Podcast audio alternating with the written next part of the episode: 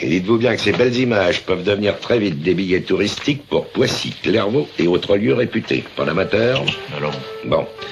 Nous sommes le jeudi 12 novembre, et si tu sais pas quoi regarder ce soir, je te conseille Jumbo.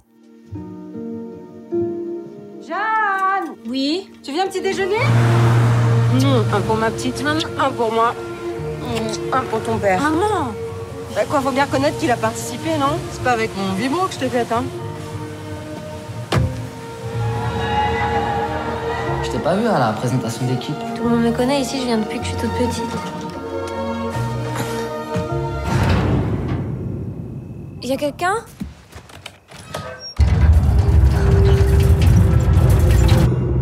Salut toi, ça te va si je t'appelle Jumbo C'est jeudi, jeudi c'est le jour où je te parle de films français hors des, drames et des comédies euh, très clichés qu'on a tendance à nous rabattre euh, sans cesse dans la gueule en disant oh le cinéma français c'est nul et j'ai décidé de tricher un petit peu puisque on n'est pas vraiment dans du cinéma français cette fois-ci mais dans du cinéma francophone en la présence d'un long métrage qui vient de sortir en DVD et qui s'appelle Jumbo. Jumbo c'est le premier long métrage réalisé par la réalisatrice belge donc Zoé Wittock avec dans le premier rôle Noémie Merlan que tu connais peut-être pour un milliard d'autres choses mais surtout je pense pour Portrait de la jeune fille en feu, où elle joue aux côtés d'Adèle Haenel dans le film de Céline Sciamma dont on a beaucoup beaucoup beaucoup parlé. Je dois bien t'avouer que quand le film est arrivé, c'était pas nécessairement le long métrage que j'attendais par-dessus tout, et du fait que bah, je fais une autre émission qui s'appelle Pardon le cinéma où on analyse énormément de choses qui sortent en salle, je me suis dit bah voyons Jumbo, voyons Jumbo, ça peut être intéressant parmi toutes les sorties, et quelle n'a pas été ma surprise de découvrir un premier film plein d'amour, plein de tendresse et plein de folie parce qu'on n'est pas seulement dans une sorte de drame amoureux,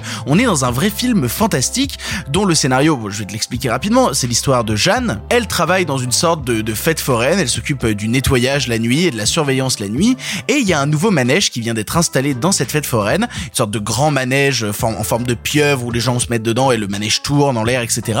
Et elle en tombe follement amoureuse. Mais quand je dis follement amoureuse, c'est pas genre follement amoureuse en mode ah j'adore faire ce manège. Non, je suis viscéralement amoureuse. Je ressens le sentiment amoureux pour ce manège et j'ai envie de lui parler. J'ai envie qu'il soit mon compagnon. Le film donc va se retrouver avec un personnage qui est dans une position de devoir expliquer aux gens qui l'entourent, voilà, je suis euh, amoureuse d'un manège et que tous les gens autour la jugent en disant non, tu es anormal, tu ne devrais pas faire ça, alors que elle, tout ce qu'elle essaye, c'est d'être heureuse. Là où le film est intéressant, c'est qu'il aborde une thématique qu'on a assez peu abordée dans le cinéma et mine de rien, à chaque fois qu'on l'a abordé, c'était assez mal, à savoir euh, l'autisme. Et c'est pas facile de, de parler d'autisme au cinéma parce que c'est un sentiment qui est tellement intérieur que réussir à le faire retranscrire sans tomber dans des clichés un peu bas de plafond, c'est toujours un peu triste, c'est toujours bah, un peu raté, un peu à côté. Ce que Jumbo ne fait pas. Jumbo réussit à ce niveau-là. Qui plus est en plus avec toute cette démarche d'objectophilie où euh, on a une personne qui euh, est en train de tomber amoureuse d'un manège littéralement, hein, avec de l'huile qui coule du manège qui symbolise, vous vous en doutez, un échange de fluide. Et c'est très très très facile avec ce genre de thématique de tomber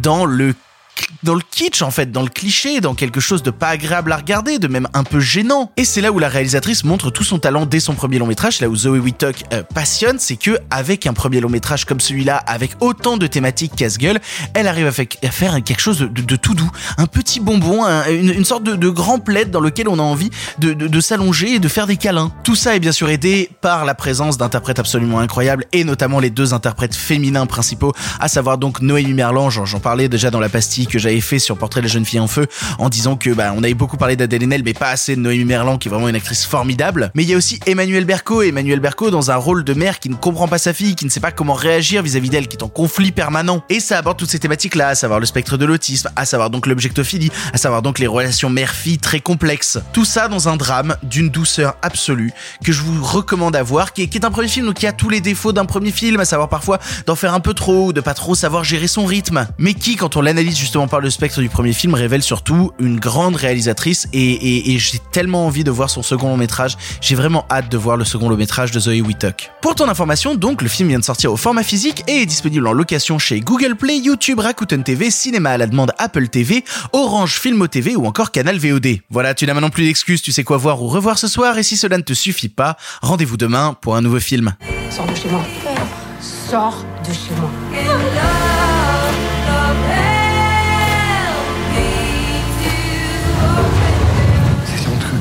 Mal à personne, si? Non.